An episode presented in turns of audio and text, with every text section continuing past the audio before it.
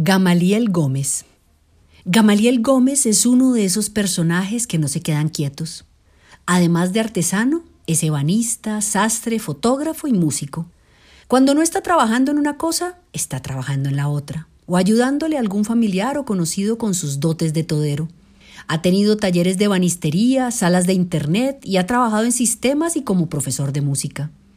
Por eso los sombreros de bejuco son tan importantes para este hombre inquieto nacieron cuando se vio obligado a quedarse quieto, un estado para nada natural en su vida.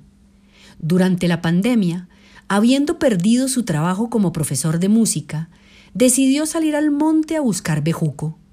Recordó entonces las enseñanzas de su padre, un trabajador del campo y tejedor de canastos a quien le aprendió, de solo mirarlo, el oficio.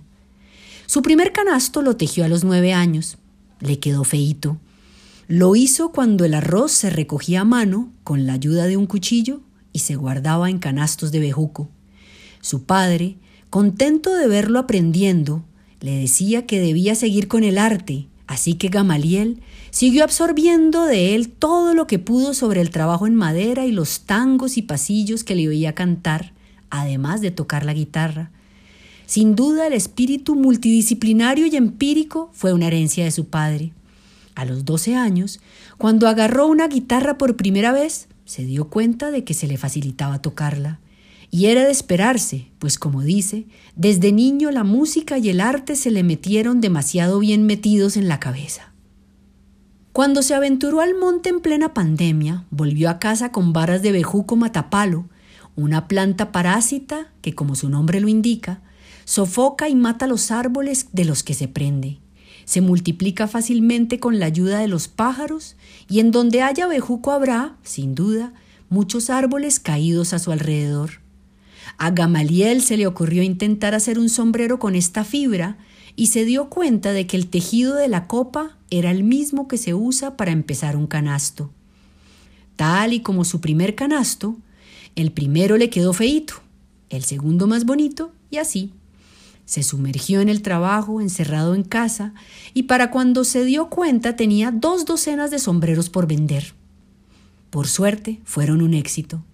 Con el tiempo ha ido afinando sus procesos. Si antes se trepaba en los árboles para cortar los bejucos en una peligrosa hazaña, ahora usa una vara retráctil de 8 metros que le permite cortarlos desde la seguridad del suelo. Lo más trabajoso es, según dice, arreglar el bejuco con el cuchillo. Debe pelarlo hasta quitarle toda la corteza antes de poderlo tejer, ablandándolo con agua para torcerlo y darle la forma a la copa y el ala. Este propio invento suyo requiere de los bejucos más delgados y consta de entre 300 y 400 vueltas. Con los bejucos más gruesos se ha ideado hacer mecedoras, tejiendo la fibra alrededor de un esqueleto metálico, diseñado por él naturalmente. Hoy en día, Gamaliel sueña con que sus sombreros se vuelvan el sombrero caqueteño por excelencia. Quiere inaugurar una tradición en honor a esta tierra, a la que aprecia y le agradece haberle dado la buena vida del trabajo. Se crió en el campo, en Belén de los Andaquíes, cuando el pueblo más cercano quedaba tres horas a caballo.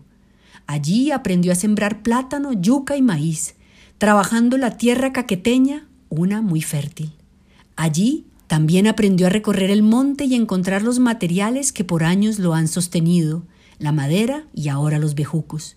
Así que quiere retribuir al campo lo recibido, por medio de una artesanía nacida en la tierra que ama.